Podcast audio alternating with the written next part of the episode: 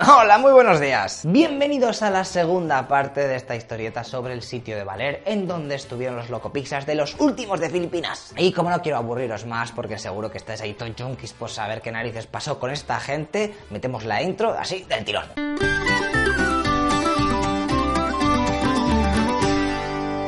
Nos habíamos quedado a finales del 98, bueno, mejor dicho, el 1 de enero de 1899, cuando Filipinas empieza a no ver con tan buenos ojos eso de que sus amigos los yankees estén ahí considerando ese territorio suyo. Y ya en febrero de ese mismo año empieza la guerra filipino-estadounidense que durará tres años. Justo entonces, por Valer, aparece el capitán Olmedo, que había sido enviado allí específicamente para que se trajese a los de la iglesia para España. Además, este era colega del capitán Las Morenas, así que no tendría ningún problema en convencerle de eso de que habíamos perdido a Filipinas, pues era cierto. Él se acerca a la iglesia y empieza a gritar preguntando por su colega.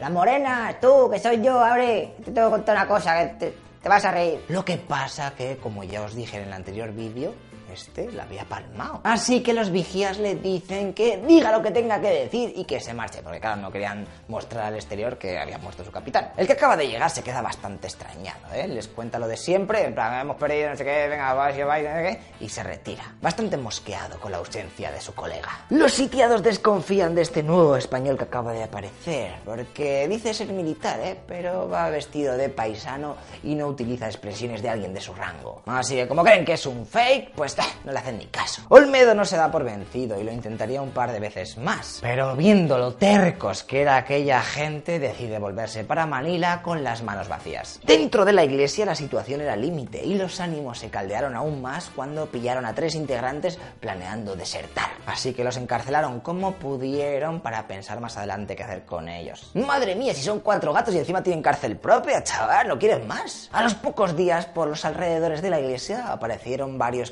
una especie de búfalos que habían traído los filipinos para alimentar a sus unidades y los habían dejado pastar por la zona. Así que los españoles aprovecharon para batir a un par y llevárselos para adentro ahí corriendo. ¡Yujú! ¡Carne! Todo un manjar después de llevar ahí dentro encerrados un porrón de días. Lo que pasa que sin frigorífico, ni sal, ni nada para conservarlo, la carne apenas duró tres días. Por lo que no nos quedó otra que seguir comiendo el arroz ese que os había dicho que habían comprado el cura, sí, pero antes de saber nada. El cual, por cierto, lo estaban pelando grano a grano. Y también se les estaba acabando. Los enfrentamientos, aunque no os lo diga, seguían y los filipinos intentaban colocar un cañón para derribar la iglesia sin que los tiradores españoles se cargasen a los artilleros. Pero no había manera, además de que les faltaban piezas, balas, vamos, que los filipinos también sufrían de su material low cost. En abril, el arzobispo español de Manila pide a los Estados Unidos que vayan a valer y rescaten a los soldados. Los yankees aceptan el plan, pero ya os he dicho que ellos también estaban en otra guerra, así que cuando llegan a la zona les toca luchar contra los filipinos rebeldes. Los americanos habían acudido a la zona con este barco, el Yorktown, y antes de desembarcar empezaron a cañonear posiciones en la costa. Y claro, los españoles al oír los disparos y ver correr a los filipinos creyeron que aquello significaba que España había traído por fin refuerzos para rescatarles. ¡Yujú! Ahí todos los tíos exaltados. Lo que pasa que su alegría va a durar poco y encima los estadounidenses se flipan y desembarcan con una ametralladora creyendo que aquello era suficiente para abrirse paso hasta la iglesia. Pero, miau, les tienden una emboscada a los filipinos y adiós expedición. Así que los yankees deciden negociar con los filipinos para comentarles que en verdad solo vienen a hablar con los españoles para quitarles todo el pateo ese que tienen de la iglesia y así tienen todo suyo. Los rebeldes aceptan dejarles pasar y los soldados norteamericanos se presentan delante del fortín ahí con su bandera yankee como siempre. Los nuestros al ver semejante obra de teatro se quedaron bastante anodadados, porque los guiris les estaban diciendo lo mismo que todos los de antes y que tenían un barco en la costa preparado para llevarles a España. Uf, ¿cómo se le ocurre a los filipinos? Se han contratado aquí actores y todo. Pero vamos, está clarísimo que es fake, que no nos vamos a ir de aquí, pesados. Por lo que los americanos al oír esa contestación dicen, recogen sus cosas y se piran de allí. Ahí os quedáis. En mayo ocurre algo también bastante lol. Porque un soldado de los tres que estaban en la mini cárcel consigue escapar aprovechándose de la explosión de una granada. El tío llega donde los filipinos y les cuenta todo. Lo que hay dentro, los planes de huida en caso de que se quede sin comida y que la moral está por los suelos. De hecho, este soldado empezó a gritar y a insultar a sus compañeros desde las trincheras enemigas. Madre mía, pero cuánto odio. Se ve que te has escapado, pero deja de insultar a la peña, tío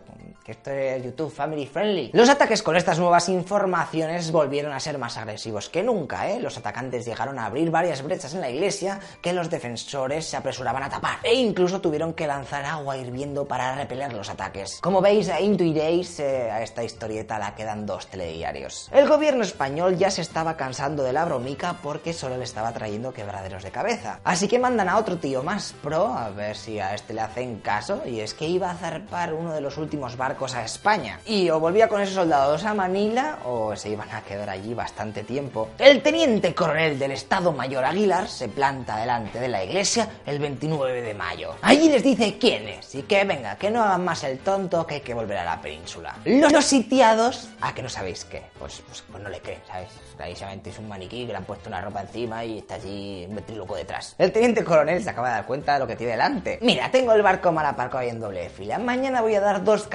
para que veáis que es nuestro. Y ya vuelvo a venir a ver si ya me creéis. Al día siguiente se oyen dos pepinazos y aparece de nuevo. Hola, ¿qué pasa? ¿Me creéis ahora? Eh, no, Tío, es que tampoco ha sonado tan convincente, que eran petardos de estrella, ¿eh? Madre mía, no hay presupuesto para más. Ya creéis que somos tontos. Mira, te lo vamos a decir claro. O aquí viene el general de los ríos, que era el de mayor rango de Filipinas, o aquí vamos a aguantar tres meses más. Aguilar, viendo la cabezonería que reinaba por aquella zona, les tira un fardo de periódicos españoles a la puerta y se pira.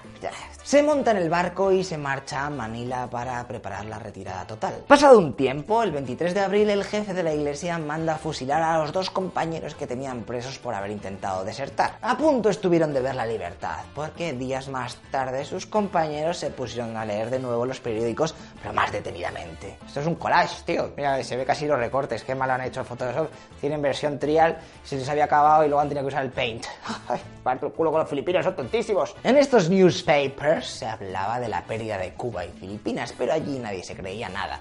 Hasta que Martín Cerezo lee una pequeña nota en donde se explicaba un cambio de destino de un oficial, que daba la casualidad que con ese soldado había coincidido en Cuba y le había dicho en Petit Comité que después de estar ahí quería irse a Málaga donde tenía su novia y a su familia. Y claro, eso era muy chungo que lo supiesen los filipinos para falsificarlo, ¿no? ¡Por fin! ¡Han abierto los ojos! ¡Ay, nos ha costado! Se reúnen los supervivientes y empieza a haber un debate sobre si es momento de rendirse o de seguir adelante con el Charge Defense. La peña está cansada, por lo que se opta por la primera opción, así que se levanta la bandera blanca en la iglesia para hablar con los filipinos. Uno de los rebeldes se acerca para ver qué quieren estos tíos ahora. Y le dicen que prepare una mesa, papel, pluma, porque quieren hablar sobre su rendición. Al poco se firma de que no les harán nada y que les dejarán llegar hasta una zona segura para que puedan partir a España. ¡Yeah! 337 días después del inicio del sitio de Valer, 35 personas, incluyendo a los dos franciscanos esos que se unieron en medio por las risas, salen de la iglesia. Dejan atrás 19 compañeros fallecidos y 6 desertores. Hay que decir que los filipinos se portaron muy bien con los héroes de Valer, ya que les felicitaron en plan muy bien por su valentía y les llevaron hasta Manila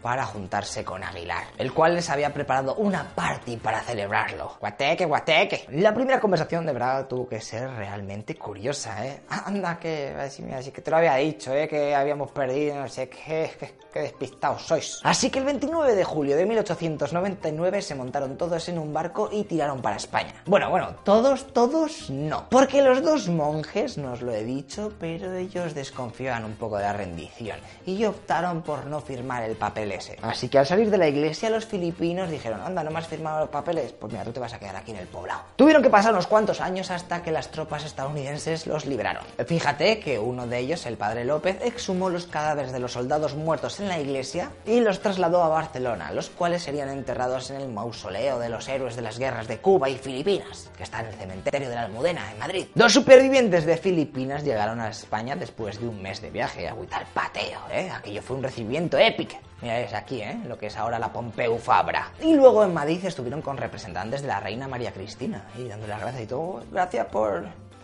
No sé, pero en los periódicos aquí habéis sido como héroes y mola, moláis mucho. La mayoría de ellos subió automáticamente de rango y se les prometió una buena paga para ellos y las familias de los fallecidos. Ah, y si quieres visitar la iglesia de Valer, decirte que en 1939 la reconstruyeron así que ahora queda poco de cómo fue en aquel momento. Pero no te creas que esta historia cayó en saco roto, ¿eh? porque en 2002 Filipinas instauró el Día de la Amistad Hispano-Filipina para conmemorar los vínculos históricos entre los dos países. Y la fecha elegida es el 30 de junio en recuerdo a los héroes de Valer. Por último, decirte que en 1945 se estrenó la película Los Últimos de Filipinas. Y claro, el gobierno franquista estaba ahí todo entusiasmado con el recuerdo de esa historia. Así que el dictador Paco dijo que iba a ascender a tenientes honorarios a todos los militares supervivientes de Valer que hubiesen jugado en la guerra civil, pero en el bando franquista. Decirte que de los ocho que vivían, solo tres cumplían los requisitos, porque el resto tenían hijos o nietos que habían luchado en el bando republicano. Si les llegas a mandar a los de la iglesia mientras estaban recluidos un periódico en donde se hablase de la guerra civil que vivirían 30 y pico años después, ya te digo yo que creerían que aquello es fruto de brujería o algo, que los españoles no somos tan tontos. Ah, y en cuanto a números, si los españoles tuvieron 17 fallecidos, los revolucionarios filipinos sufrieron como 700 bajas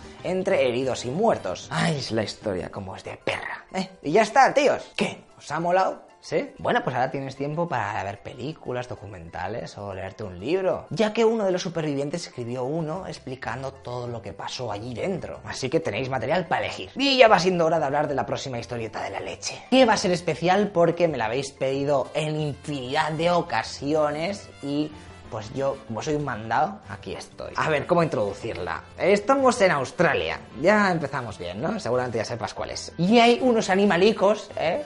Que están tocando mucho las narices y se decide hacer una guerra, ¿vale? Bueno, una guerra, por así llamarlo.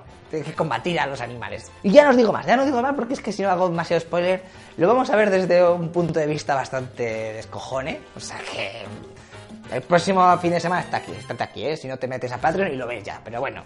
Venga, tíos, pues yo no os cuento más. Hasta luego, loco Pixas.